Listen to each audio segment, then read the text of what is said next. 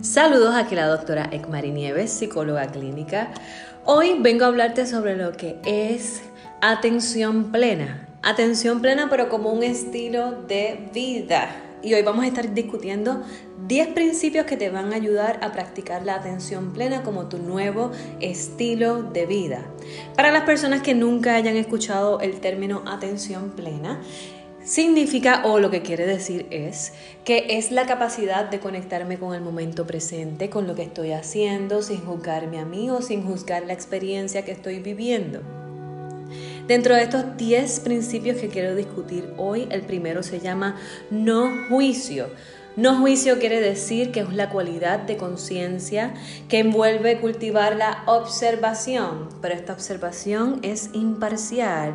No voy a poner juicio o no voy a evaluar esta experiencia como buena o como mala. Simplemente voy a observar lo que son mis pensamientos, mis emociones, mis sensaciones y solamente voy a tomar notas mentales de lo que estoy sintiendo en ese momento conectada, conectado con ese presente. El principio número dos es el principio de paciencia. Paciencia es esa capacidad que se desarrolla a través de una decisión que usted toma conscientemente. Es el reconocer que las cosas pueden ocurrir en su propio tiempo.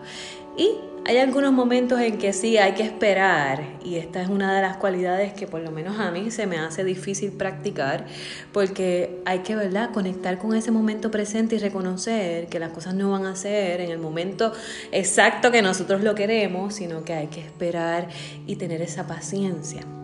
Número 3, mente de principiante. Este es uno de los principios míos favoritos. ¿Por qué es uno de mis favoritos? Porque esta cualidad de conciencia, vemos las cosas como si fuera la primera vez. Imagínese usted mirar a su pareja como si fuera la primera vez y ya usted tiene 10, 15, 20 años de casado. Eh, mirar a las cosas como si fuera la primera vez que usted se comió ese mantecado favorito de usted. Quizás usted no se acuerde, pero permitirse observar a su casa, a su pareja, a sus familiares, a la gente de su trabajo, a sus hijos, como si fuera la primera vez, te va a conectar con el observar con detalle, pero desde la curiosidad a esa persona que es importante en su vida. Y mirarlo desde el sentido de la curiosidad. Porque esto es importante porque muchas veces damos las cosas por sentadas y de que son de cierta manera. Y utilizar la mente de principiante te va a permitir mirar las cosas como si fueran la primera vez y conectar con esa sensación. Tú sabes, cuando vas a los parques de Disney o los parques de diversión, que como que ¡Ah! voy a ir a montarme. Y es esa sensación de algo nuevo, de una aventura así mismito vas a comenzar a ver a tus familiares, amistades o a gente que tú quieres mucho en tu vida. Y si es en el contexto laboral, igualmente a tu jefe o a tus compañeros de trabajo como si fuera la primera vez que empezaste en esa empresa. Ahora bien, el principio número cuatro, confianza. Se trata de honrar a tu propia experiencia y aprender, aprender a escuchar profundamente tu corazón, tu mente y tu cuerpo. Porque van a haber momentos en el transcurso de tu experiencia en conexión contigo o con lo que estás viviendo que puede entrar en conflicto. ¿Por qué? Porque muchas veces dudamos de nuestras capacidades y dudamos el que podamos tener la confianza en nosotros o en las habilidades que tenemos para llevar a cabo eh, el éxito que queremos a nivel profesional, laboral, relacional, en cualquier área de su vida. Por lo tanto, aprende a confiar en ti mismo o en ti misma y comprométete con esta práctica diariamente, porque te va a ayudar con tu balance emocional, el conectar contigo y decir, confío en mí. Así que si estás practicando este tema particular de la confianza, utiliza este mantra que te acabo de dar.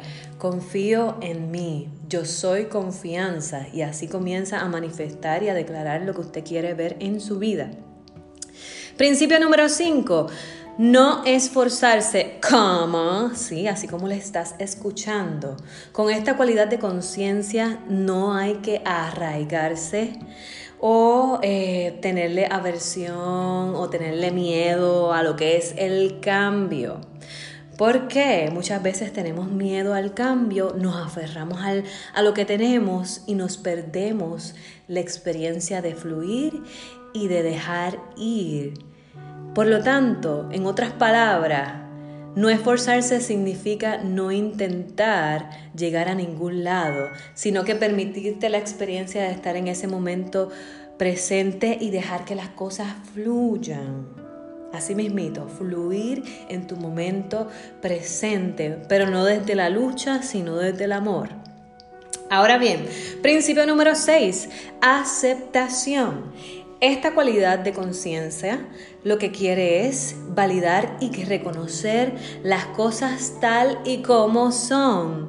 Aceptar la verdad no necesariamente significa que la tengas que amar o que te tenga que gustar y esto para mí es un boom chacata de tres. ¿Por qué? Porque muchas veces confundimos el aceptar con someternos. ¿Y qué quiero decir con esto? Aceptar a las experiencias, a las personas tal y como son, sin querer luchar con esto y sentir que me estoy sometiendo a esta relación de pareja o me estoy sometiendo a este jefe. No, no, no, nada de eso.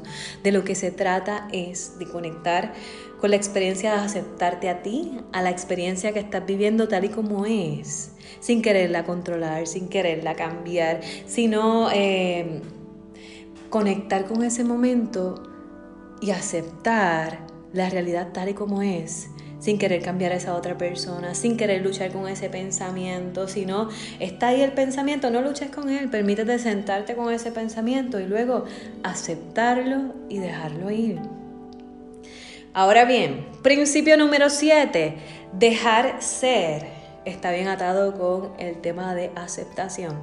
Dejar ser, o también otra traducción que se utiliza es dejar ir. Es una práctica que toma tiempo dejar las cosas ser o dejar las cosas ir, porque es difícil dejar ir cosas que queremos, dejar ir personas que amamos en nuestra vida, dejar ir de nuestras vidas estilos de vida que queremos cambiar y ahí nos aferramos a eso. Así que, ¿cuál es mi invitación con este tema de dejar ir? Permítete la experiencia de simplemente soltar eso con lo que te estás aferrando tanto y crea conciencia de esto, de qué no quiero soltar de mi vida, con qué estoy luchando, porque créeme que mientras más luchas y mientras más te resistas el dejar ir esto de tu vida, más va a permanecer y es como un ciclo que vas a mantenerte en las mismas luchas y en las mismas situaciones si no sueltas y dejas ir. Principio número 8. Se trata de el humor.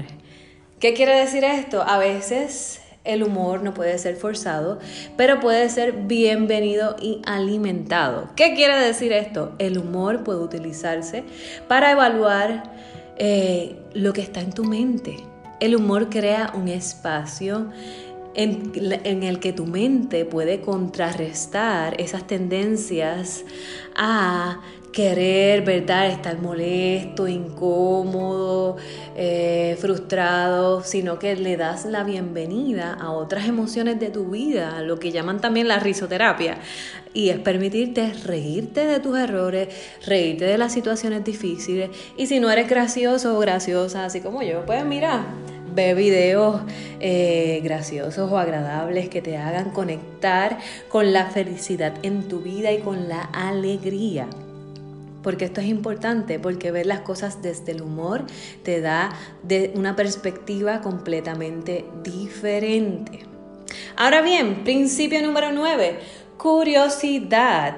¿Qué quiere decir esto? Curiosidad de lo que está al frente de ti y ver las cosas como son, pero al mismo tiempo indagar, aprender más sobre esa cualidad en tu vida, sobre esa emoción, sobre esa eh, experiencia que quieres tener nueva para ti, pero hazlo con conciencia. Esto te va a ayudar a aumentar el equilibrio emocional. Porque vas a ver con curiosidad tus pensamientos, vas a ver con curiosidad tus emociones, las sensaciones físicas de tu cuerpo. Permítete sentirlas y observarlas de una manera que te permita conectar con la curiosidad. Ahora bien, principio número 10, afecto.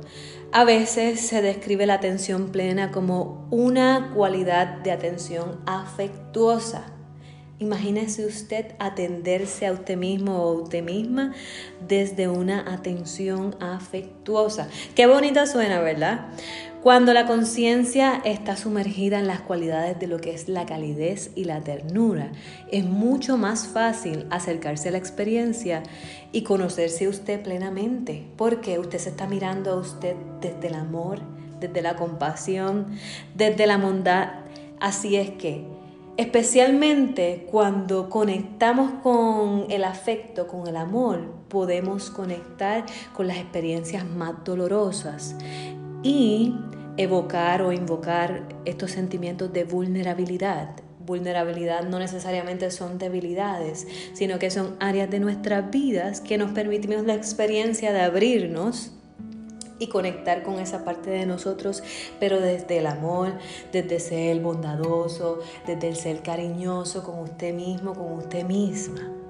Así que, ¿cuál es mi invitación para ti de ahora en adelante? Te invito a utilizar estos principios como una cualidad o actitud hacia la vida y también que los incorpores en tus meditaciones y que lo cultives como si fuera un jardín en ti. Cultiva la compasión para ti porque lo que cultivas en ti, lo puedes generar y lo puedes transformar hacia los demás. Así que si esta información te ayudó, por favor dale share, dale like, guárdalo en tus favoritos para que puedas recordarte a ti mismo estos 10 principios de atención plena. Y repasando estos 10 principios es que no te juzgues, que tengas paciencia contigo, que utilices la mente de principiante, que confíes en ti, que te permitas el fluir, el aceptarte, el dejar ir de tu vida, que utilices el humor, la curiosidad y sobre todo el afecto y el amor. Así es que grábate esto como tu nuevo estilo de vida. Y si esta información te ayudó, por favor dale share, dale like, compártelo, guárdalo y recuerda que te habló la doctora Ekmari Nieves y esto fue que un boom chacata de tres.